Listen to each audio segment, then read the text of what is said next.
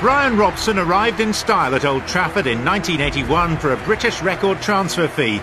And for more than a decade, he was the heart and soul of Manchester United. I told Martin Edwards when he signed Brian Robson, I said, "You're not even. It's not even. It's not even a risk." I said, "He is solid gold." And Robson again getting it back from Stapleton. He's on his way. Can he find the shot? Brilliant goal! Brian Robson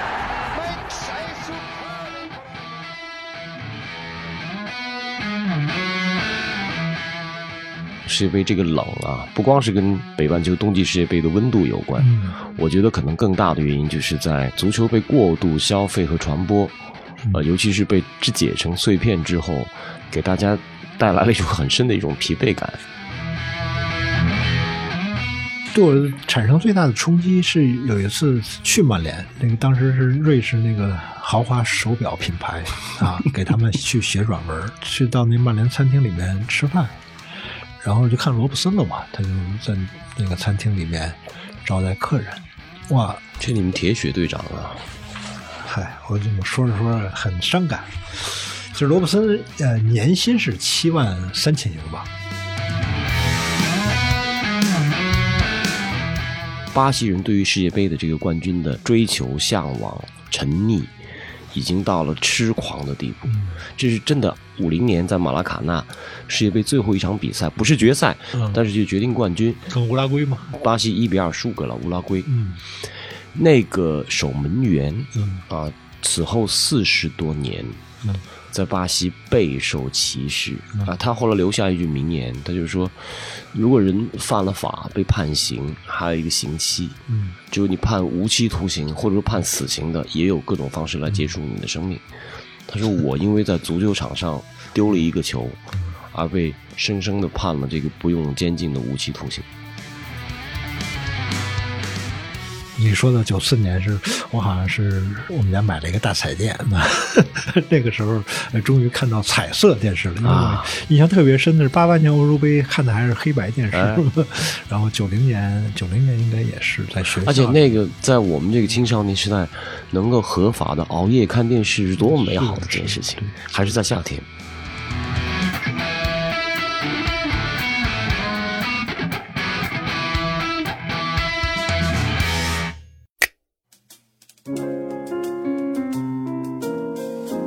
欢迎收听三联中读原创出品的播客《天真与经验》，我是苗伟。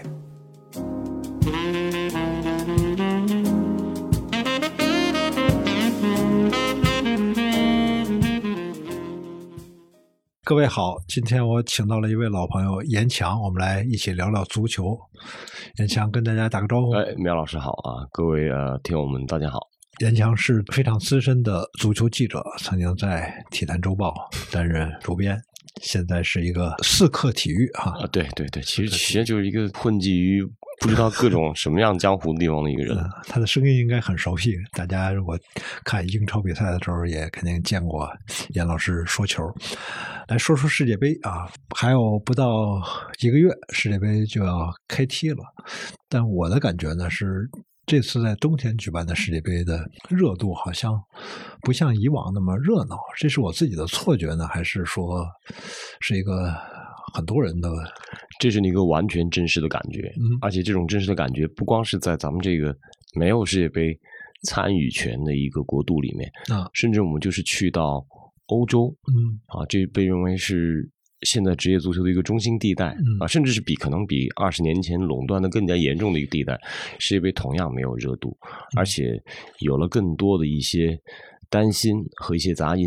我相信世界杯现在唯一能保持过往热度的，或许只有南美地区了。哦，就仍然会有很多巴西人、阿根廷人把他们过去四年所有的积蓄，甚至是自己的家产啊，嗯这个点卖来完成这一次自己的世界杯之旅。但是在其他的地方，世界杯这个冷啊，不光是跟北半球冬季世界杯的温度有关，嗯我觉得可能更大的原因就是在足球被过度消费和传播。呃，尤其是被肢解成碎片之后，给大家带来了一种很深的一种疲惫感，就是我们的审美疲劳，呃，对于足球这个事物不再像过往那样有向往和和激情了。当然，你的你的伴随，当赛事到来那一瞬间，你还会还会看，肯定会被吸引进去的。对，嗯哎，那你这个意思话里话外就是说，也不仅是跟在卡塔尔这个地方有关，是吗？对对，我觉着，因为可能在十年前，大家已经意识到，在竞技意义上，嗯世界杯不像我们小时候去，当时对八六、九零嗯啊那两届真正是打动中国、打开中国世界杯之眼的世界杯有那样的向往，嗯因为大家都知道，现在世界杯肯定不再是世界上竞技水平最高的比赛了。嗯，因为国家队的竞技水平已经没办法跟五大联赛的这些豪门球队、跟欧冠当中能够走到最后那些球队相比。这个是一百年来就关于国际足球啊以及俱乐部足球这种冲突，最终已经是一个一个定案的结果，大家都接受了这一点。那世界杯的意义在哪儿呢？以往我们都会说这是世界上最高水平的足球赛事，它不再是世界上最高水平的足球赛事了。嗯所以它可能更多意义得靠它以前辐射出去的那些外延的价值。嗯啊，它可能是对于呃青少年人群认知世界的一个窗口。是，啊，是对于我们可能成年世界对于不同文化以足球这种媒介来呈现在你面前集中展现的一个人类活动。呃，是我记得应该是八六年吧，那个普拉蒂尼法国队打败巴西队之后，知啊知道普拉蒂尼，然后转过头来，应该是看足球报上面写着说普拉蒂尼加盟祖云泰斯队，哎哎，这当时还用那个香港译名哈啊，这是尤文图斯啊祖祖云达斯，呃，祖祖云达斯啊，哎，当时觉得，哎，为为什么一个国家队的人去一个俱乐部踢球啊？不懂啊，因为小时候我们家边上也有俱乐部，但就是一电影院嘛，就是就是把还不太理解这个俱乐部这个东西啊。当时有很多这个对世界体育的向往是较为封闭的，比如我还记得那中央台孙老师解说奥运会篮球，说这个世界冠军。在美国只能排第二十三名啊！说那个说美国有二十几支这个 NBA 球队、专业球队，他们每一个队都比这个世界冠军厉害。哇！当时就听了就觉得哇，这这这 NBA 是什么东西啊？怎么有二十几个球队？当时还没有 NBA 还没有扩军嘛，是二十二还是二十四？是哎，是有这么厉害的东西啊！但是慢慢的，现在这个 NBA 啊、欧冠都是年轻球迷都已经太熟悉的东西，都是陪伴他们长大的东西了。可是说到这个卡塔尔世界杯的时候，我有一个，因为一直没关心这世界杯，有一个疑问，就是普拉蒂尼和布拉特尔他们两个是因为卡塔尔的世界杯的事被判刑、被入狱了吗？对这这俩人还在监狱里吗？呃，他们其实从来没有入过狱，啊没有这其实入过狱就非常符合欧洲这个法系里面，你有罪，但是呢，他未必能得以执行。整个这个事件跟一五年啊、呃牵涉到国际足联那次波及全球的地震有关啊，但是归根结底，把他们这些欧洲人推倒的最后那一把推手，其实是美国人。好，因为卡塔尔二零二二年世界杯啊，当时的申办权，我们往前倒推七年，嗯，恰恰啊，就是本来应该是在一五年来投票的，但是呢，布拉特把二零二二年投票权放到了二零一零年，嗯。他是把一八跟二二两届世界杯的主办权，嗯，在一次投票当中啊去完成，因为到了二零二二年，布拉特知道他肯定不再是那他就退休了啊。，对他其实是一个有点寅时卯粮、透支未来，嗯。把下一任主席手里的权限他拿来先用了。嗯而二零二二年卡塔尔最终两票击败的是谁呢？击败是美国。嗯，我们看到往下一届世界杯会有这个美加墨世界杯，美加墨，嗯其实是顺序往下排，嗯，但是这件事情从根本上影响到了美国的利益。好，所以，美国联邦调查局他早就盯着好多以前中美美足协、足联的那些大佬们啊，掌握了很多证据。而这样的一个超国际性组织，它肯定会存在各种啊、运营上的不透明，甚至是呃各种贪腐的状况。嗯所以，把这些证据。美国人一旦列出来，而且就为了打败国际足联，美国在二零一五年年初还和瑞士之间啊修改了一个引渡法令。那之前瑞士跟美国不相互引渡的啊，美国认为你这人有罪，瑞士人不搭理你，就因为这一下又抓了二零一五年五月份呢国际足联一次大会的机会。就联邦调查局伙同这个瑞士的这个司法方，一下带走了七个国际足联的这个大佬啊，包括几位副主席以及各大洲际足联的头。这样呢，他其实美国这一波行为不光是打倒了布拉特和他的理论上接班人普拉蒂尼，嗯他更重要的就是，他从另外一个层面上，以英美的这种观点确认啊，卡塔尔是通过贿选获取的世界杯。这个其实就已经给世界杯做了一个定论了。不管你未来花多少钱，做得多好，就英美人是不认这事儿的。就现在，英格兰队已经开始啊号召伙同很多欧洲球队，就是我来打你的比赛，但是我一边踢你比赛，我一边抗议你，他们还会保持这样的姿态。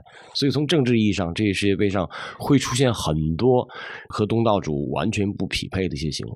哦，会是什么呢？怎么个抗议法呢？呃，他找你的茬啊，觉得你这边有劳工的问题，觉得你这边有人权的问题，觉得你这边性别不平等的问题，妇女问题，啊，对，嗯他们就是觉得对于卡塔尔，甚至对于整个阿拉伯世界，他的各种嗯不兼容、不信任，嗯，他都希望通过足球这一事件来表达出来。哦，这事儿又跟美国有关系啊！我我当时看新闻的时候可能有印象，但是印象不深。这两年随着这美国这个作为长臂管辖这这这些事情，我发现哦，原来这帮美国人管的是真宽，管真宽原来在足球上面已经演过一次了。哎，在竞技意义上还有意思呢。嗯这次美国队也打进世界杯，嗯，美国呢跟他的这个前宗主国 同一个小组，然后呢、哦还有在一小组啊，美英一个小组，还有威尔士最逗的这个小组，还有一个伊朗、英格兰、美国、威尔士、威尔士、伊朗在一个小组里。对，就跟伊朗还要打一场。美国跟伊朗九八年打过一场，嗯伊朗当时是头两场都输了，但是最后一场呢，已经无关这个，他已经没法出线了。嗯但是伊朗九八年法国世界杯真的是把美国给给办了，赢了。赢了啊！就伊朗就就他非常扬眉吐气的一场比赛。哦，那是不是是不是还有戴伊呢？啊，对啊，九八年想想98年，九八年咱们太熟悉了，阿里代伊、阿齐兹，还有那个巴盖特，嗯，啊，马达维加，马达维加啊马达维加在在大连济州把把下半场把进的球嘛，对把咱们中国队给赢了嘛，那场嗯四比二。四比二，所以那确实是非常，就成为了伊朗这个民族英雄一般的一支、嗯一支球队。嗯其实际上啊，那支伊朗队好多人嗯。都是在德国长大的，嗯。就像什么呃马达，马达他可能更像是个德国人，嗯，但是代表国家队，哎，这个还是能体现出伊朗足球的一些特点。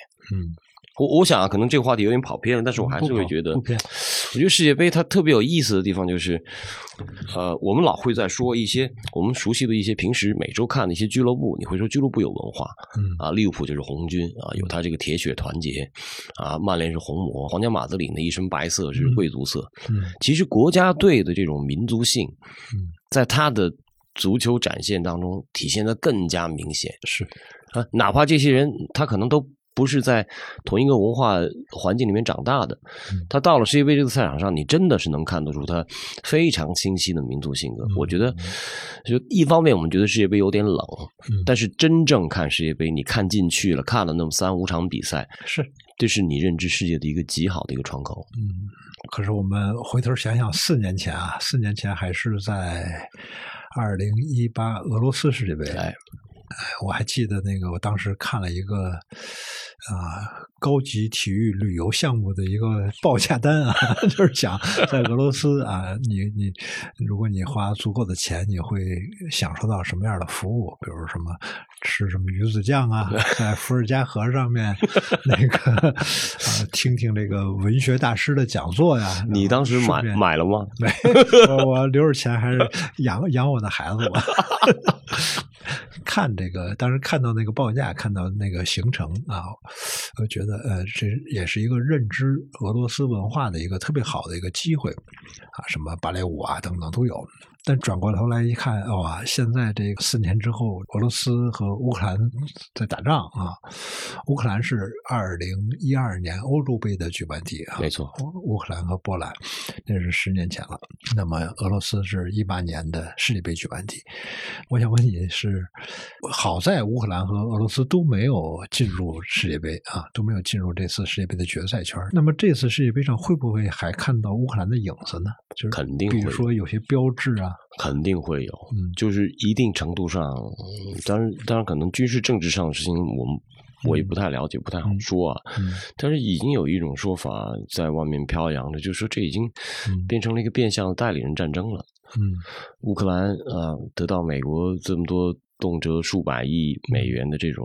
输入支持啊，和俄罗斯这场战争，看来俄罗斯也不想太早的结束。嗯这个冲突可能还会蔓延下去，未来可能还会在不同地方发酵。嗯但是发酵到一定程度的话，大家到底是完全把俄罗斯视为世界大敌，还是说对这个事情会有深度的考虑呢？世界杯上还不会出现，我觉得过多的思考，大家仍然就至少吧，我相信英美这一派的还会以他们的这种人道主义观点来坚持他的政治正确。但这些东西呢，对于国际足联、对于世界杯本身来讲，他又不愿意看到，不是说他们本身没立场啊，嗯。他们现在越来越把这个世界杯当成了一个商业产品在这运作，这就变得他不愿意沾染任何政治元素的东西，他不愿意得罪任何人群。其实本质上的原因是在这儿，他不愿意得罪任何人，他把所有人都当做他潜在的客户。苗老师，你这个话题说的真有意思。这四年，四年不光是我们的生活发生了很大的改变，嗯这个世界已经变得面目全非了。嗯我还真是很期待这样一个面目全非的世界会在世界杯上怎么体现出来。嗯，有哪几支球队会容易表露出这个乌克兰色彩？我记得好像是乌克兰队把一个袖长队标交给了交给了谁呀？交给莱万多夫斯基，波兰。波兰人。对，哇啊，波兰这个这跟俄罗斯是世仇啊！这对个，而且波兰所在的小组形势不是特别好，我我我一下想不起来，我感觉波兰应该出现的形势是挺难的。嗯那也许他第一二场比赛在这方面肯定就有所表达。莱万这想必是他最后一届世界杯了。莱万，嗯，嗯那个就是带他肯定他哎说他许诺会带着那个对蓝黄标志的队长袖标出场。嗯，莱万哦，是是是，而且莱万已经在好多不同的场合下呢，跟乌克兰的这个足球名宿舍甫琴科啊嗯。有过各种表达，嗯。包括他的支持。啊，甚至一定意义上，莱万他很多言行，呃，触怒了很多他在中国的球迷，嗯，他的一些政治表达或者是一些过于政治的表达，肯定，嗯，对，当然了，我相信在这些世界杯上不会看到任何对于俄罗斯的支持或者说怀念嗯嗯 啊，这大家都会要遵守一种政治正确底线吧。嗯，怎么说呢？不能低估这个舍甫琴科的这个活动能量。哎他他写文章啊，参加各种募捐活动，他嗯这个一个昔日的大球星，还是挺有号召力的。非常有号召力。但是苗老师，你对于这些嗯现在的这些球星名人的表达，嗯，你难道不会有怀疑吗？哇，这就说到了一个我非常奇怪的一个问题，就是我记得我们年轻时候我们会崇拜球星，我、嗯。我记得我会崇拜克鲁伊夫、什么伦森、布林克这些老球星会记住他们的名字，但是从来没有说人迷这回事儿，不对，太对，是吧？太对，因为打动你的就是一瞬间，哎，一个动作，一个转身。嗯特克鲁伊夫那个 my turn 是吧？嗯我的一个转身，嗯，你记住的是那一刹那间的风情来征服了你，非常感性，是而不会对他逐字逐句、逐分逐秒的去对去跟踪。比如有荷兰三剑客，那我们肯定会希望荷兰啊在欧洲杯上能踢得很好。然后荷兰三剑客去了 AC 米兰，也会觉得，哎，我也会很喜欢 AC 米兰这个球队。哎，但是不会说说啊，你 C 罗回到曼联，然后你跟曼联产生的一些矛盾，我会支持 C 罗，而对这个球队处在这个人下面。这个问题真棒！哎没，没没没。你还没有往下讲，我就觉得这啊这个问题特别棒。我就是说，为什么为什么会有这个人迷？我特别不理解这些。那这因为足球是一个 team 的一个运动啊，你要是人民，那你看网球、看高尔夫不是完了吗？个人个人项目。我我在这方面跟你一样嗯老土啊，啊，老老土 对，就是我不光是这个烦这些人迷，嗯，我甚至对于金球奖这件事情我都特别反感。哇，金球奖是，就大家本来觉得很喧嚣啊，大家往回找补啊，嗯已经有了三十多位、四接近四十位金球奖得主，这都是顶尖的球星，没错。但是后来一想，你觉得金球奖这不是反足球运动了吗？你看啊，美国评最佳运动员是叫 MVP，嗯最有价值球员，嗯那完全体现出它商业属性。嗯金球奖这里面巴隆顿也体现出了一点点这个金钱的意思在里面。嗯金球，但是团队运动，我觉得如果你每年评选出一个最优秀团队，嗯，我觉得这是符合这种集体运动它的原本属性的。这个当然了，咱们这么说下去，就是我们成了体育的原教旨主义者。这个可能也不太符合，呃，大家已经慢慢约定俗成的这种认知啊。嗯但是这二十年我们所经历的，我感觉就是整个信息的传播和人际关系在全球社会里头发生的各种裂变，是我们都被撕裂成一个一个的孤岛。我们的社交其实比以往少太多了。我对金球奖那个印象比较深的是，他最开始办的时候，呃，比较那个时候叫仿照奥斯卡的那种颁奖仪式这种东西。哇，其实我特别烦奥斯卡颁奖典礼。呃他在电影里颁颁就行啊，那些演员他喜欢那样的场面，很正常。但是你说我让一帮球员，然后西装笔挺的坐在下面，其实他们又不像演员那样能够在台上有表现力的说话，又说不出什么。他们是真正的真人秀，嗯所有的艺术表演，其他的都是假人秀。嗯电影、电视剧都是，是吧？嗯嗯，足球最高的荣誉应该在球场上对啊，来颁发那个是你们的舞台嘛？对嗯对对，而且除非你是打假球，嗯否则这是绝对的真人秀。嗯但是你反倒是要去屈从一个假人秀的商业逻辑，对这其实是最终啊，都是服务的既不是球员，也不是球迷，而是赞助商。是，但是我也理解这个各行各业都爱开大会，因为我那个。呃，我我有一阵儿也在一个相对算是叫互联网公司工作，然后就，呃，一个月有好几趟会，都是那种啊，那个什么什么论坛啊，或者嗯各种名目的会，然后那个会场上布置的好像都是一宣传都是什么高级的头脑在这儿碰撞，很可怀疑啊，就是会议啊，什么奥斯卡颁奖啊这些典礼下，想想都是非常让人怀疑的一些事儿。但怎么说呢？比如说皇家马德里居然不是最佳的团队，居然是今年在第三啊那啊，然后那你就不知道那第一是谁，第一、第二是谁？我真不知道第一、第二是谁我都没去关注了。啊。你看，像皇马拿欧冠拿到手软的这么一个球队，在评选中居然不是第一。我只看到吐槽，看到那个皇马主席在吐槽这事儿，但至于第一、第二，也不知道这个是哪两支球队啊。其实你不觉得吗？这个评选本身就跟你前面说这个开大会的嗯呃逻辑是一样的。嗯它评选本身，评选的结果不重要，他评选这件事儿本身，嗯对于他们的商业行动来说很重要。当我们在这样一个和欧洲足球关联不是那么密的一个播客里面都提起这件事儿的话，嗯，那商业上它这个评选本身不就成功了？是因为好像就是人们需要一些不同的影像，就是比如说这个颁奖典礼上面这个谁说了什么啊，是哎，哎，或者谁去领奖的时候谁又看了谁一眼等等，就这些它会变成一个足球传播的一个内容。呃，那不光是足球传播啊，我觉得这个时代可能所有的事情都会往这个逻辑倒推，就是我需要所有的流量，嗯，我不在乎它好坏，是，这个是可能跟过往最大的差别，甚至跟我们小时候接受的教育、我们的成长经历是不一样的。我们小时候看电影，第一反应就是，嗯这人是好人是坏人，嗯总会问父母这个话题。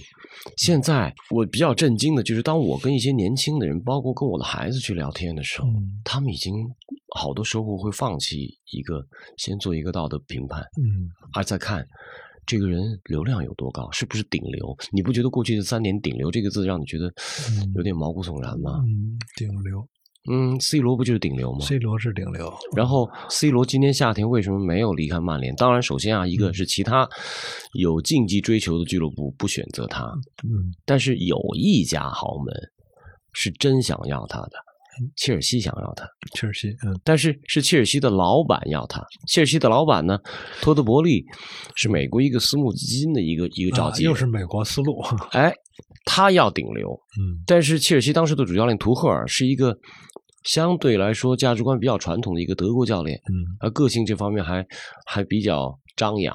嗯他否了老板这个决定，嗯然后他自己在这个联赛开赛三周之后他就下课了。嗯，就被老板解雇了。对，那美国老板考虑的可啊不是竞技成绩，不光是竞技成绩，他是要这个顶流。对，因为曼联跟切尔西的流量加起来，嗯，还比不上 C 罗这样一个个体。呃，那是是不是我们也可以这样来理解这个姆巴佩的一些行为？哎，对，对，啊，就是姆巴佩在大巴黎，他上面有俩大哥梅西和内马尔，但是姆巴佩觉得这 你们俩过时了，未哎来是我的天下了，所以他要叫确立自己在大巴黎的顶流位置。对哎，是这么理解他吗？呃，有这方面的元素，肯定有。还有一点，还包含另外一个特点，就是包括我前面问你那句话就是你看到现在这些球星、明星的发言，社交上、媒体上，尤其是以比较长的文本的方式呈现的话语，你不用怀疑吗？姆巴佩好多嗯在社交媒体上透露出来的言行，嗯，未必是姆巴佩这个个体的言行。这这我能理解。嗯对，因为姆巴佩，你把它当做一个品牌去看待的话，嗯你会觉得很多我们以往的疑问可能迎刃而解。嗯，一个品牌的运营，现在它也不要好坏，嗯只要流量。这我能理解，但是我也在反思我自己那个这个有色眼镜。比如当舍甫琴科为乌克兰说话的时候，我就更愿意信任这个人。但是如果说博格巴表示对曼联的效忠的时候，我肯定就本能的就怀疑，就不信任你。啊 这这就是每个人都有自己的有色眼镜嘛。对嗯对嗯，我记得咱们俩上次聊天的时候，那时候博格巴还在曼联，我就表达了一个观点，我说我我就不绝对不相信博格巴这个人会是一个能带曼联走出困境的这么一个大儿子啊，哎不是这么一个浪子回归的这么一个故事。我当时就看着他就就种种不信任，怎么说呢？这个有这个老球迷对这个年轻一代球星的这种不信任感，因为但当你的这个预感变成事实的时候，你同样不开心，对吧？是是是是，因为就是包括现在 C 罗回到曼联啊，其实也是像弗格森啊，不知道真假，反正可能在其中起到了作用，肯定确实如此，是吧？确实如此，因为就在他加盟曼联两天前，嗯，他已经跟曼城都谈好合同了。好、这个就是因为这个消息嗯出现啊、然后呢，曼城呢说这个周末我们先等两天，我们周一来做这个官宣。嗯嗯这个消息很难不走漏啊。就福格森那时候这老头，我觉得这口气我我忍不住。啊，但是福格森我觉得也给曼联办了一件很蠢的一件事儿。是啊，所以现在这个局面很怪异。嗯、他退休的时候啊，我还记得我发一微博，我说这个马放南山啊，这个以后老爷子就赌赌马，这我们我看球的心也淡了。但是有时候，嗯，没想到一个老人他离开呃这个足坛之后，你对他的那个情感纠葛还特别深，那他能延续。我就盼着说啊，谁能够把这个球队带上正轨，然后让老头儿过得比较开心，晚年开心。没想到这个随后的这个煎熬是这么长的时间，八年了，九年哇了，十年了，十年了。到到二三年就十年了。到他一三23年十年，嗯，一三年最后一场比赛不打了一个五比五嘛？嗯，一三年啊，而且这当中这十年，就过去这九年时间，嗯他经历了心心脏手术嗯骤停嗯，我还专门看了他儿子给他拍的那纪录嗯片。那个我也看到了，啊嗯，其实那纪录片本身不怎么样啊，但是大家其实更多的是多想看到一点福格森的影像。那是对，因为所有的片子最后还是会回到一九九九的那个，对，那个最后三分钟的那个是影片的高潮，还会往推到那个二十四五年前的事儿了。You're in this dark tunnel. But as you come out and you look to the sunshine, you see more than half the grounds united.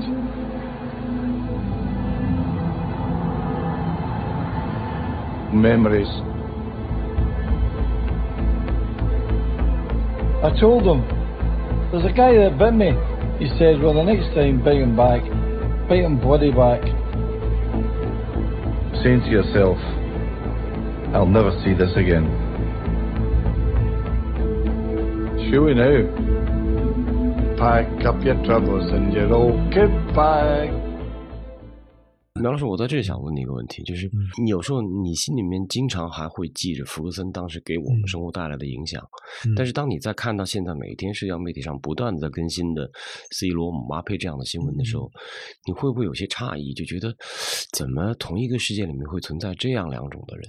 而且关键是前一种对啊后一种还不断的产生着影响，后嗯一种在显示他自己的乖张、独立、嗯自大以及天赋的同时，还会不断的表达对前者的尊敬和研究是和传承。是对我产生最大的冲击是有一次去曼联，那个当时是瑞士那个豪华手表品牌啊，给他们去写软文，去到那曼联餐厅里面吃饭，然后就看罗布森了嘛，他就在那个餐厅里面招待客人，哇，这你们铁血队长啊，嗨，我怎么说着说着很伤感。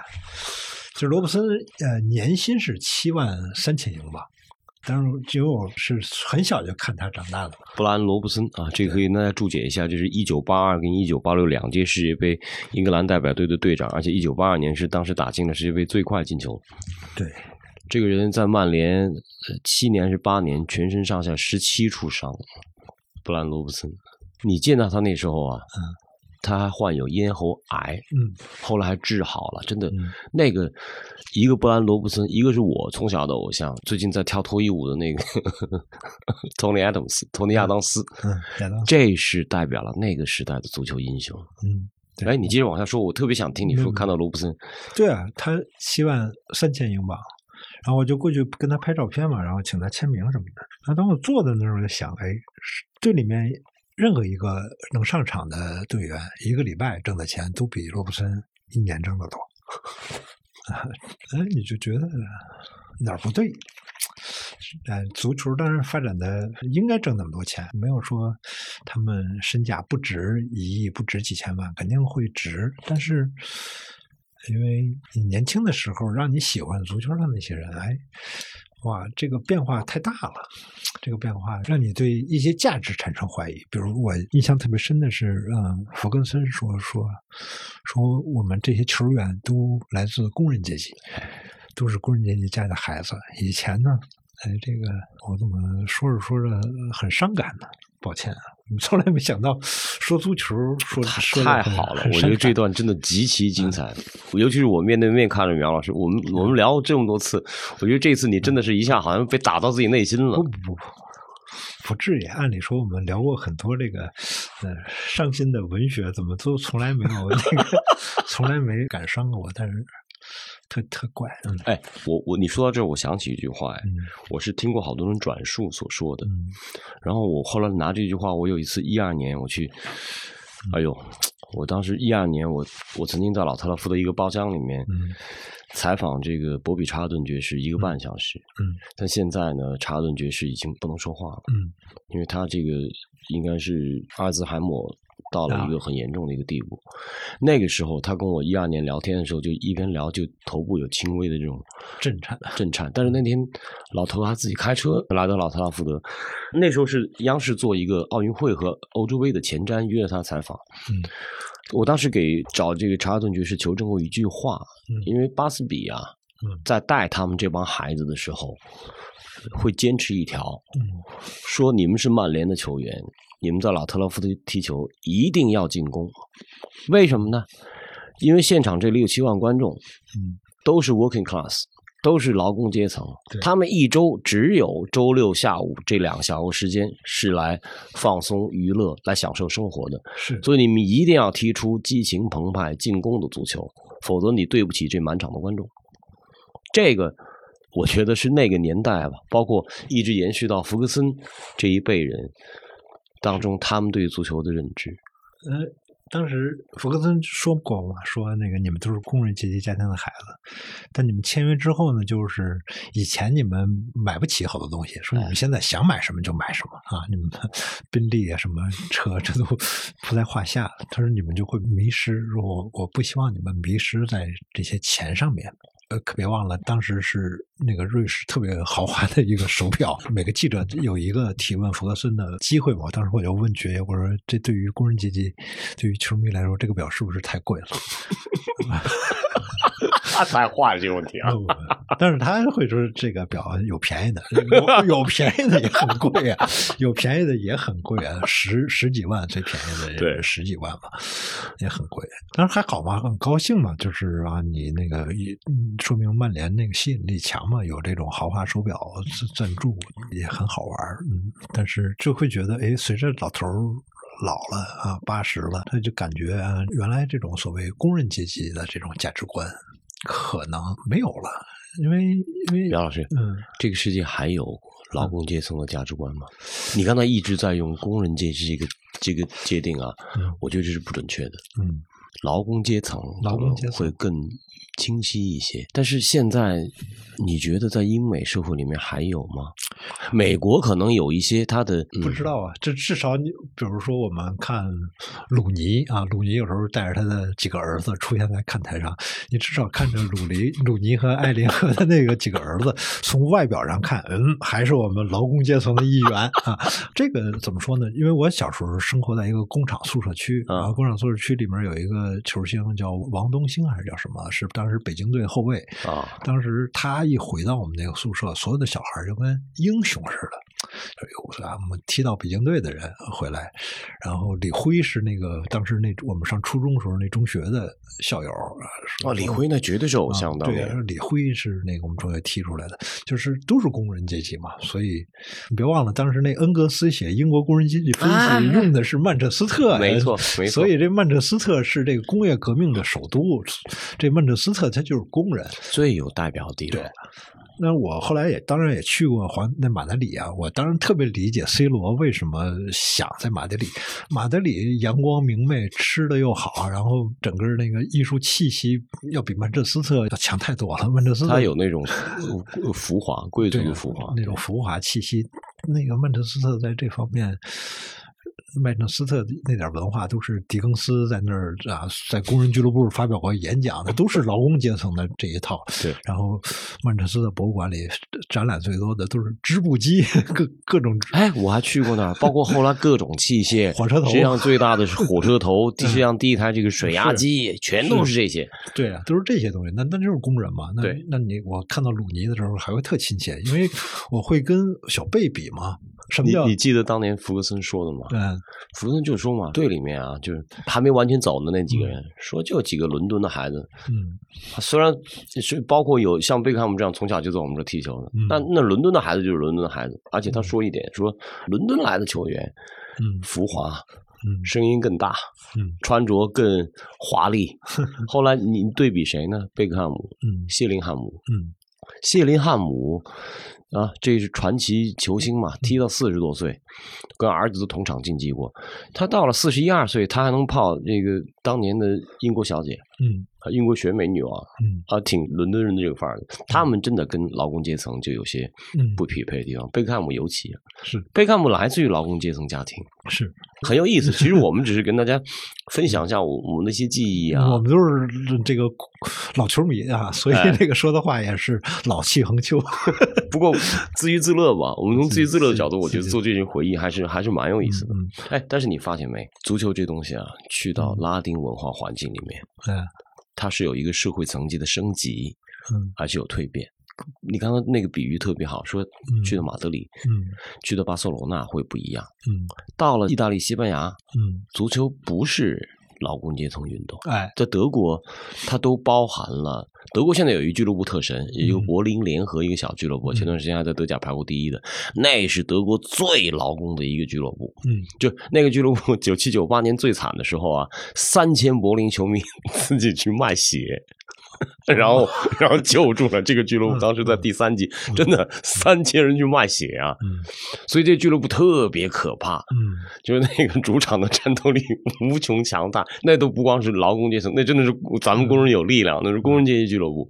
但是呢，在大部分地方，它还是一个中产阶级。这个其实跟足球从英国蔓延到各地区之后啊，它带来的改变也有关系。你说他去西班牙，在意大利，包括 AC 米兰这种俱乐部吧。AC 米兰这个 C 以前指的是板球啊，嗯，Athletic and Cricket，啊，他其实是这个英国人啊，在意大利做买卖的，或者说意大利做工程的，嗯以及像留英的学生回到意大利，哎，他不满足于 AC 米兰这个俱乐部，我就组织了一个国际俱乐部嘛，就国际米兰。他们这个社会层级比英国原始的这个呃英国西北的这些足球俱乐部的劳工阶层组成，嗯，社会文化程度要高一点。西班牙也是这样。是，然后他后来呢，他慢慢的会更加社会主流化，嗯他有中产阶级化要嗯要强很多。呃，嗯这个还真是有一些差别。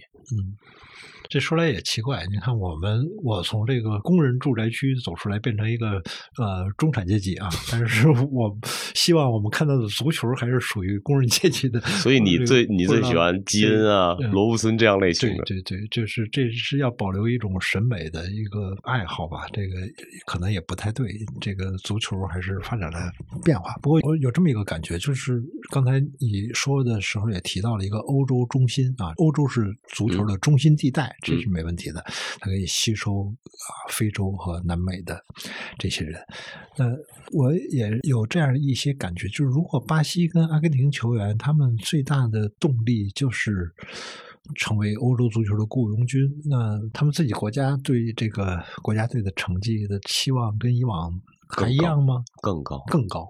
对，这里面啊，其实包含两个话题，我觉得特别有意思。一个是让人有些失望的，就是世界杯这个竞技水平在下降。嗯因为那帮人老宗在一块儿，在欧洲踢球，他自然更熟啊，那些俱乐部的实力会更强，频次也更高，所以世界杯呢，就踢的精彩程度不能保证六十四场比赛都那么像欧冠那么精彩，但是它的民族性格反倒会更加突出。嗯就是真的是同文同种的人聚合在一起，他就逐渐的会接受他原来的那种踢球的方式。嗯啊这个我待会有机会再说吧。但嗯但是我觉得第二点就是对于成绩的追求嗯，大家都说巴西啊，我们对于巴西足球的几个概念，第一个啊，足球王国，技术实际上最好啊，最有创造力，拿的世界杯冠军最多。嗯但其实对于巴西人来讲，前面两者都不重要，嗯它只有一点重要，就是他冠军最多。嗯巴西人对于世界杯的这个冠军的追求、向往、沉溺，已经到了痴狂的地步。嗯这是真的，而且在巴西真的有一点跟咱们中国奥运金牌一样的，嗯，就金牌第一，嗯铜牌尚可，银牌最差。哦啊，因为巴西人真的是认为打进了世界杯决赛，最终没有能拿冠军，嗯那是最大的失败嗯嗯啊！甚至就像一九五零年嘛，当时他们不是咱们现在这个决赛的赛制啊，它是那个叫做 Round of Robins 的赛制，就是五零年在马拉卡纳世界杯最后一场比赛，不是决赛，嗯，但是就决定冠军。跟乌拉圭嘛。巴西一比二输给了乌拉圭，嗯那个守门员嗯啊，此后四十多年，嗯在巴西备受歧视嗯啊。他后来留下一句名言，他就是说，如果人犯了法被判刑，还有一个刑期，嗯只有你判无期徒刑或者说判死刑的，也有各种方式来结束你的生命。他说：“我因为在足球场上丢了一个球，嗯。而被生生的判了这个不用监禁的无期徒刑，大概是这么一个意思我是在贝洛斯那本那本嗯。那本书里面记住这句话的。嗯。就就巴西人对这个失败的痛恨，已经到了无以复加的地步。嗯。以至于巴西在组织国家队的时候，他们往往是动用了全社会的资源，用最先进的方式来准备他的国家队。大家难以想象，一九五八年，嗯。大家只会记住巴西第一次夺冠以及贝利的嗯。呃横空出世十七岁的贝利，但是，一九五八年的巴西国家队里面已经有了心理医生嗯。啊，已经有了各种运动康复的理疗师。嗯。他带了一个五十人的一个团队去瑞典打那届世界杯，以及我们过去这几年会说啊，德国，哎呀，德国人多了不起，去巴西打世界杯会先提前两年在那修一个这个度假村一样的一个训练中心什么之类的，这些东西巴西人做的一点不比德国人差，因为世界杯对他太重要了。嗯而这当中一个核心原因呢，是因为一九五零年最后那一场比赛嗯，巴西在本土失去了世界杯。那一天，应该是一九五零年七月二十三号吧，七月十三号是二十三号，在那之前，巴西建国六七十年，他没有一个约定俗成或者说大家公认的一个国庆日，嗯但是因为那一天他有了一个国难日，嗯一个国难日团结了这个民族，所以他怎么不会去看重世界杯？大家父老相传，这个祖辈的这个传承，讲述的一切一切，我们这个国家如何能在世界上站立起来，让大家知道巴西的存在，足球，嗯第一位。阿根廷也类似啊，阿根廷就包含了一种 过度的自尊和嗯和悲凉。你看阿根廷国家队里面，我反正观察这么多年，没看到一个黑人球员。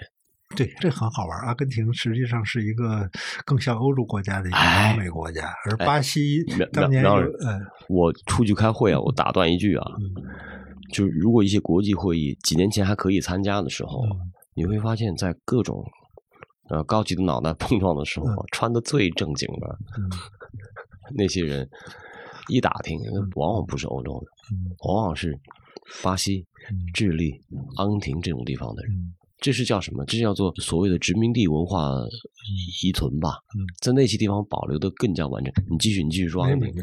我我，但是我记得巴西的一句口号就是，呃，应该当时是巴西叫庆祝被发现五百周年，这也是带代表 带有特别殖民色彩的一句话。什么叫被发现啊？他们有一句口号叫“我们都是黑人”，就是我们所有的国民都是黑人，这是特别不一样的那种自我身份认同啊。嗯、所以我一直特喜欢巴西，特别对阿根廷马拉多纳的时候是当然很喜欢，他后来就我特别喜欢巴西的一点，就是还好我那个二零一四年的时候还去了巴西，然后在那儿看到的还是会会让你对这个国家有一个特别直观的认识嘛。嗯就是发现那个巴西国家的队服是好多这个劳动人民，这这工作服，什么搬家工人、码头上打鱼的、船上的工人没得穿，就是巴西国家队队服。对对，而且这个黄蓝两色，我我又跟你推荐一下那本书啊，就贝洛斯那本书，你回去看看，他那书真的特别有意思，就跟你说清楚了最终为什么选择这两种颜色。我坦白说，我是一个对于颜色我色弱，嗯，但是呢，我对于颜色搭配我又很敏感。我就一直不喜欢看这个上黄下蓝这样的配色。嗯，我觉得说句难听的，我觉得贱吧嗖嗖这颜色搭起来。嗯，而且巴西国家队穿上也不好看。嗯，但是他这真是贝洛斯的讲述里面，他真的是左改右改，后来集合了整个社会的力量，大家认同的这样的一种颜色。可能我这种眼光里面甚至都受过种族主义影响啊，对这个配色，我觉得我觉得不喜欢看。我喜欢看这个，比如红白的配色呀，就包括德国那种黑白的配色都会好看一些。但这个黄蓝真的极其罕见啊。呃。是，这这有点岔开了，这有点岔开了。但是，呃，有时候还跟这个什么颜色的人穿什么样颜色的衣服有有强大的关系啊。然后，所有的球迷在场上最喜欢看到的是不理性的行为，就是一个人硬突，哎哎哎，是吧？而且他们就是。如果你一个进攻球员他羞辱对手，就我把你过两遍，嗯、那会是全场欢呼。对对对，特别有意思这一点。就是对我我在那看球的时候，哎，就是只要这球员不理性，开始我要过你，哎，这帮球迷就疯了，啊、就觉得哇太棒了，就要 要看这个，就是所以所以就能理解那个为什么有时候看内马尔踢球是那个方式啊，这太太理解了哦，他从小在那个环境下长大，他们是这样的。这里牵出一个。话题，嗯，苗老师，就这这三年，我觉得特别特别可惜的一点就是，我们已经丧失了现场看球的机会。哎，后来你发现啊，好多现在可能说句难听的，百分之九十九球迷都是电视球迷，或者说视频球迷，对，视频球迷。嗯，但是视视频球迷对于球场的认识，对于球员的认识，对于球场的一些行为的认知，它是视频化的一种识别。嗯、但是好多球星他自己养成的习惯，就包括内马尔那满地打滚那些行为，其实都是在现场观众的簇拥下、鼓噪下才能形成这种习惯的。就你说真的是说人懂不懂球，你多到现场去看看，你真的是能更懂球。嗯，我记得在里约，当时新华社一记者拉着我说：“咱们转转这市容啊。”然后前面有一辆车锁着门，然后他就跟我指说：“你知道这个后面这个葡萄牙语写的是什么？”我说：“不知道。”他说：“他说这个写的是车已上锁，钥匙在公司那里，我没有。”就是司机担心遇到劫匪嘛，所以写着大标语啊。然后就是这个意思，但是他让我理解这个里约的这个环境，然后转前面一破操场，你看啊，这个就是罗纳尔多踢出来的地儿，小学、中学在这儿踢的，然后再转一圈，指着山上一个山坡上一片贫民区说：“那个是里瓦尔多还是谁？还是我一下想不起来，说就在那儿踢出来的。哇，这个就是我们的根呢，就是他他在他在这儿，这个因为一个贫穷孩子踢出来，然后。”有种种坏毛病，他们会会去喝酒，什么不训练去夜总会。但是首先就是你得有天赋，你才有浪费的资本。你没有这个天赋，你谈何浪费呢？那这些人他呃对一种生活方式的一个粗浅理解吧。但是我回家一定要看看你推荐的这个 巴西足球化生活，嗯，巴西的足球啊，巴西足球的生活方式。对这本书，那好，那就顺带说说吧。我当然是希望，因为今天这个巴西的阵容很厉害，特别是进攻阵容，当然希望他拿六次，能够离离后面追赶的德国稍微拉开一段距离。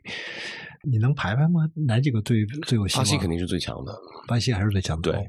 而且我一直不敢说，我一直心里面一直怀疑啊。但是今天你把我找来，我我我我得说句真话。我希望法国早点被完蛋，我就烦死这个法国队了。就是从姆巴佩啊，从这个包括你你我都烦的博格巴。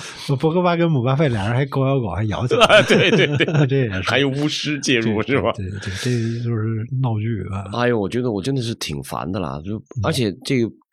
法国这种球队吧，它又极其奢华，它可以排两个这个世界杯有竞争力的阵容出来，人才确实辈出。但是呢，法国队已经早就不是一支我们小时候认知的法国队了。我们小时候记得当时，布拉蒂尼、迪加纳、铁三角，这个吉雷瑟，那时候法国队踢的是季拉丁。有力量，就是他有，就普拉蒂尼当年跟我说的一段话是，说我们力量没有德国人、英国人那么强，嗯，但是我们的技术比他们好，嗯，然后呢，说我们技术呢比不上这个西班牙人那么细腻，西班牙一直都很好的脚下，嗯，但是我们速度和冲击力又比他其实真的属于这种综合派，非常稳定那种综合派，而且呢脑子好使，法国层出不穷的就是中场的传球大师，嗯，普拉蒂尼啊。齐达内，啊，就一直能够传下来。但是现在这支法国队不对了，现在这支法国队是天赋加力量加速度，但是他没有那种想象力。我觉得就是，反正我不喜欢，反正我就不喜欢。我我是一直不太喜欢法国队。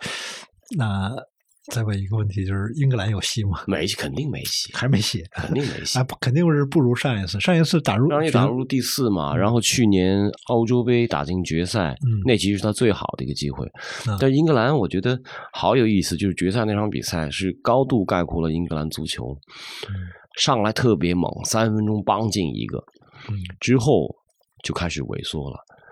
英格兰啊，就莱因克尔有句话的介绍特别对，就当英格兰被逼进绝境，一定要打出进攻的时候，他能打出自己最好的进攻。嗯，但是当英格兰领先，还需要展示出他很好的防守的这种耐性的时候，他根本不具备这种心理上的自信来执行。所以，英格兰是一个很纠结的一个标准的一个岛国民族性格，在他足球上的体现。打硬仗啊。当他比如说决赛，他如果零比二落后，你会看到可能最好看的三十分钟英格兰的足球。嗯，如果他要是一比零领先个七十分钟，那你可以确定他最后那十分钟守不住。是我印象特别深，是在非洲呃南非那一场，就是二比四输给德国那个，对对对，那个就是他扳平的那一段踢踢的特别好，太棒了。对，是他他扳平了那一段。杨老师，你会一直想看哪支球队的比赛？我肯定是嗯喜欢看巴西队的比赛，就是会会，我觉得因为现在看球，往往我们我只是看一些集锦啊，都是属于叫一觉醒来的，对对 都是早上起来再看看。但是我觉得看巴西的球，至少九十分钟还会特别有兴趣的看吧。因为我最喜欢的球队还是荷兰队，嗯，我还是受八八年那支荷兰队很深的这个触动影响。今年荷兰队有吗？今年荷兰队有啊，有，而且没有没有意大利是不是？没有意大利啊？对啊，好，太好了，太好了，没有意大利，有荷兰，嗯，荷兰还有还有一些小期待，小值得期待。而且荷兰队主教练是不是那个现在范加尔又又范加尔七十一了？对，你们你们曼联的范厨师吗？对，范范哎呦，范范加尔了不起，范加尔也是前两年也是有身患癌症。是就说到这个荷兰人，我觉得有一点，就荷兰的比赛啊，嗯其实荷兰队每一场比赛当中都会有一些瞬间会特别好看，嗯就哪怕他一个不起眼的一个边后卫，会突然会有两下个人性质的发挥。我想这当中也能看得出荷兰，你看就一个两千万不到人口的一个民族，他有他自己极强极强的自由度，或者说这种。呃，怎么说呢？这个民族是好变而自由，独立而自信。嗯就他他有那种非常强的文化和性格上的张力，嗯哪怕他同化了好多不同嗯族裔的球员啊，他合在一起就是那支荷兰队。是非常奇怪。以前当我们我因为我也有一阵写过点足球评论嘛，当时我写的时候呢，我老觉得就是呃，如果假装自己有文化的时候，总爱拿这个足球跟这个民族特性啊，这个牵扯进去说两句哈，但是呢，又有点不太确信。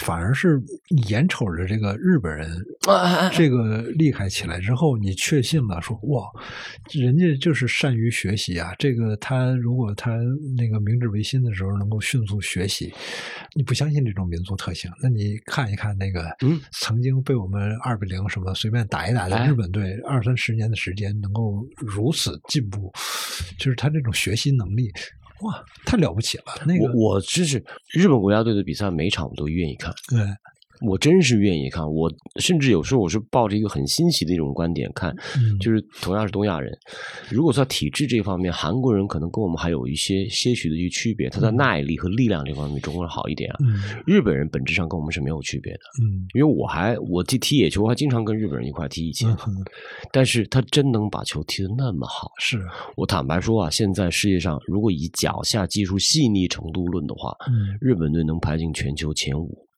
平均，太了不起了，你不得不佩服他们，对对，人家就是精雕细琢啊。嗯我不喜欢听人说什么工匠精神，日本人的精雕细琢，他不是没有创造的，嗯他不是完全只是音习，他是一点一点抠的特别细，然后呢，他也会非常尊重整体性。日本队没有什么球星，他尤其没有前锋，嗯这是他最大的短板，就是他在极端创造力那一点上，他的整体意识把个人意识抑制的太深了。嗯但是平均展现。真的很多时候他能踢出一些，他不能行云，但是他能流水。是。哎，日本队跟比利时哈、上一次是吧？然后然后 NHK 拍了一个四十多分钟纪录片嘛，嗯就记录了十七秒，嗯就那十七秒比赛呃被比利时终结。哎，说到比利时，嗯就提一下啊，就大家现在有机会啊，多看看这德布劳内的比赛。嗯，德布劳内是一个比齐达内还齐达内的一个中场组织者。哇哇，这个又要岔开一个话题啊，就是呃，在四年前那个日本跟比利时那场足球比赛进行的同时，在泰国那个山洞里面救援那十几个小学生的那个那个救援活动。也在进行，就是我忘了那个时间点是怎么重合的，呃反正是肯定是是同时的，就是世界杯进行的时候，对泰国的救援也在进行。但当时是一个很美好的一个画面，世界杯啊，全世界人民都在踢足球，在享受足球。然后在泰国那个山洞里面，也是来自澳大利亚、英国、来自中国的救援专家、潜水专家在营救一帮喜欢足球的小孩。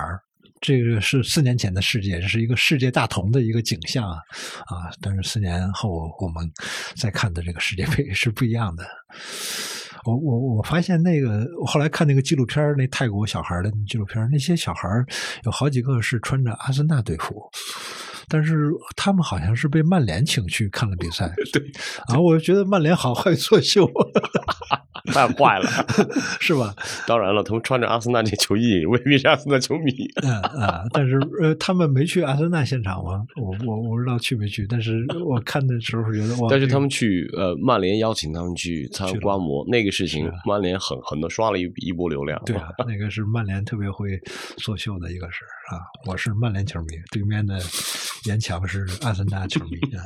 这个，我我也想问你另外一个问题，就是你原来做《体坛周报》，我那个给《足球报》写稿了，就那个时候报纸啊，什么《足球周刊》啊，这是我们足球资讯的来源。那最重要的事情当然是周末看一场电视转播了。那现在我们有了手机，有了这种社交媒体之后，我发现这种足球消息占据的时间特别多，特别零散，就是。比如说，C 罗最后离场前的几分钟这个 全景记录，哇，这个大家就开始解读他的身体语言呀，然后解读他跟这个滕哈赫说了什么这些。这当然因为转播技术都能捕捉到，但是也因为说我们有了社交媒体，有了有了这些散发渠道，这以前你怎么会注意说他有几分钟的镜头始终盯着 C 罗来拍这些？比如说像手机、流媒体这些东西，对你看球的影响是什么呢？你看，我就从叹息开始，你就知道接下来这个话题不是特别好聊啊。嗯咱们啊，真的从小养成的习惯呢，都希望能够定时定点、系统的去了解某一方面的信息，我自己喜欢、感兴趣的东西。因为我们小时候，我们对于知识的分类都受过图书馆这样的一套逻辑的影响。书啊，对，但是现在完全变了，现在是所有的信息都摆在那儿，你愿意似乎是你自己自主的这种采集，但是另外一方面呢，其实当你采集的过程当中，所有的算法又把你算死了，嗯那就不断的给你提供类似的、觉得甚至是重复的低效的一些信息。嗯我坦白说，我我一直在有意无意的抗争着，嗯就是我还是每天按照我十年前的工作习惯一样，我一定得把我过往看的那些报纸，因为我现在没有机会做一线采访，嗯那我一定要把别人做的一线采访都要做一番浏览。我不能每篇我真实的文章细读的话，那我想我总得总得看一下标题吧，看他开篇的那三段话。每一场比赛我感兴趣的赛况，比如说我现在还经常做一些英超和欧冠的直播，嗯我得把人家写的赛况报道，开篇结尾我得要做一些把握。但是说实话，这个这个有时候让足球在我心目当中变得很无趣，就是我把它当做一个工作来研究了。以前把它当工作的时候，你意识不到这是你的工作，嗯因为现在已经没有了过往那样一套分门别类的一套呃信息的罗列和过滤，然后你必须得自己去做这些基础性的工作，所以就真的有时候好无趣啊，真的好无趣。然后呢，我又有点这个强迫症，我要一天没做过这功课，嗯我就觉得我缺失了一点什么，或者我今天是不是啊这个时间浪费的有点严重啊？嗯当然了，人活着不就是为 为了浪费时间吗？你也有这样的一种浅层的心理挣扎。反正足球的快乐，或者说各种体育赛事观看当中的快乐还有，嗯但是它是那种零星的、呃不时的，可能很随机的绽放啊，不会说。我想我小时候对于九四年世界杯，嗯那种还有半年，我就会心里会蠢蠢欲动、心跳加快那种期待，真没了。回到今天我们开篇说的第一个话题，你觉得世界杯是不是有点冷？真的冷。现在倒计时还有二十八天，但是我心里面真没什么期待。甚至你对我说，你说期待哪个球队夺冠？我说爱谁谁吧。是。对，那个时候很多改变。你说的九四年是，我好像是我们家买了一个大彩电嘛，那个时候呃终于看到彩色电视了。因为啊我印象特别深的是八八年欧洲杯看的还是黑白电视，哎然后九零年九零年应该也是在学校，而且那个在我们这个青少年时代，能够合法的熬夜看电视是多么美好的一件事情还是在夏天。对九四年就是家里能置办一个大彩电二十几寸，哎哇，那个个了不起啊！哎原来每到世界杯大家都换电视。还有一个技术性的问题，我也要问问你啊，这个下一届世界杯啊，在下一届世界杯是美加墨，然后就会扩军到四十八个队儿了啊！我也别问你中国队进得去进不去了，我问你这四十八个队儿怎么踢啊？现在还没定下来呢。啊，因为这个分组会是很好玩，怎么弄？难现在道你先淘汰？对，流行的说法说先打一轮资格赛，然后把它淘汰掉这个三十二个队，那肯定人家不愿意啊，是吧？好不容易有混进四十八强了，啊然后你现在这么来做一波淘汰赛，有先打一个就是先打一场一对一的啊，就是一轮，然后就对，但也有也有的说呢是嗯打两场。其实嗯，国际足联对这个规则到现在为止都没确定下来。哦，他之所以扩军，这个原因呢是特别简单的一个政治游戏，就是说，那我把蛋糕做大啊，大家多分一块是啊，多分一块呢，回头你们投票的时候都选我当主席，那就完了。是啊，这个，呃我想换了谁去当这个国际足联主席，最终可能都会被迫走上这条道路。而且呢，他还真是，他如如果从咱们中国的这个政政治立场来讲啊，这么做是对的，因为他反抗的是欧洲中心论，对呀、就是这个亚非拉美，咱们联合起来对付欧洲。嗯，这个可能好多年轻球迷不知道，这个我们小时候看的世界杯是十六个队儿，哎，然后从十六个队儿到二十四个队儿的时候呢，就当时我们就很疑惑说，哎二十四队怎么打比赛？他然后有一个哦，最好的小组第三啊也能出嗯现，这样其实对于好多球队来说还能多打一场淘汰嘛。对我倒是觉得那时候比赛很激烈，等于小组最后一场大家还在拼命踢嘛。没错，然后二十四呢到三十二，这也好理解啊，这就是回到三十二，然后十六这么八进四四。如如果从纯竞技角度来讲，到三十二强嗯就有点水分了。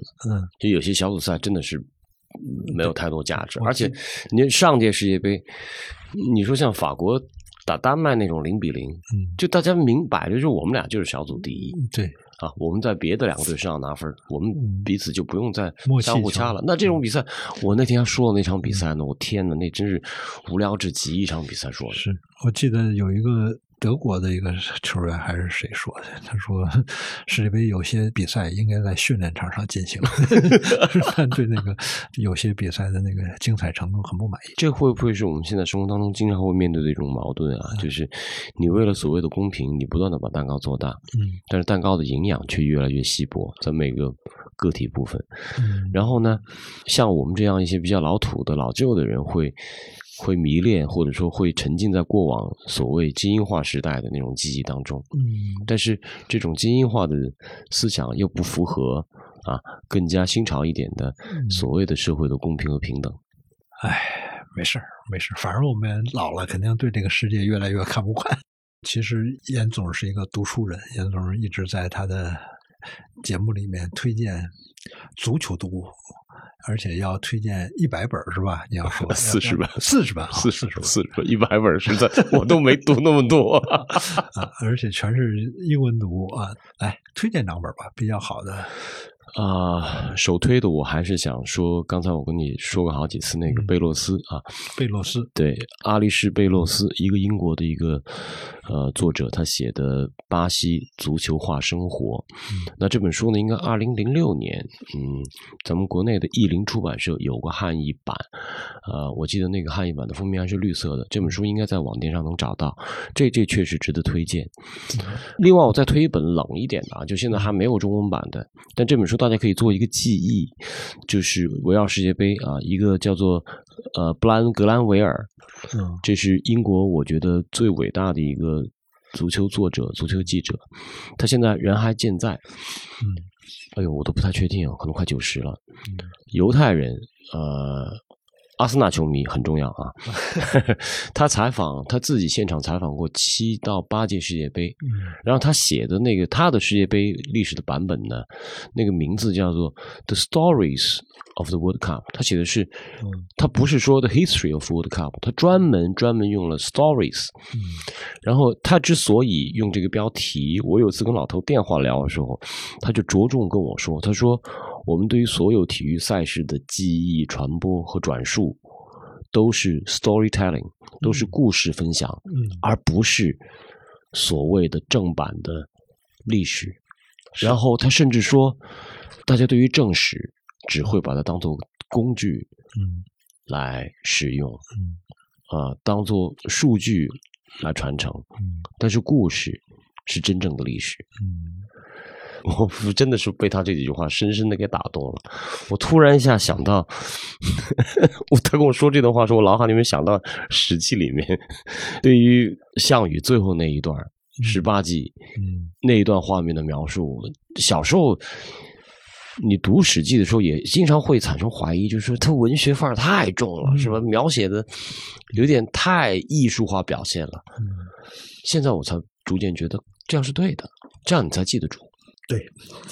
几年前有一天早上，我很早就醒了，醒了之后打开手机，一看马拉多纳死了，然后然后就看见一个年轻一点的朋友，他在那说，他说他说我就记得我爸给我讲那个一九八六马拉多纳，说我爸一边讲一边哆嗦，啊一边颤抖，就是那个控制不住内心的激动。哎，我看那段的时候，就是觉得哎。这个足球有时候讲的就是神迹，就是他爸爸看见神了，太对，是吧？太对了。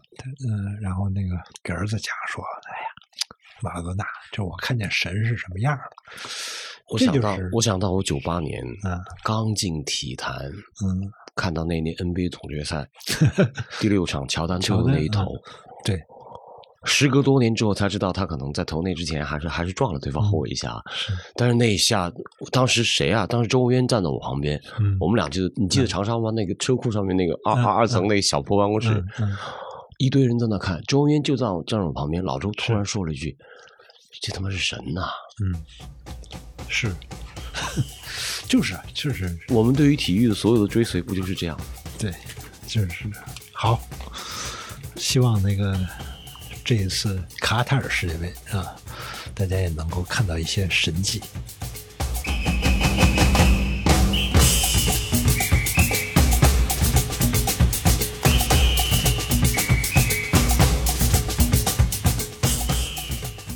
最后，我来给自己打个广告。如果你听了我们的播客内容感兴趣，或者觉得还不过瘾，也可以在森林中东 App 上搜索我的两门课：苗伟文学体验三十讲和文学的三十次夜游。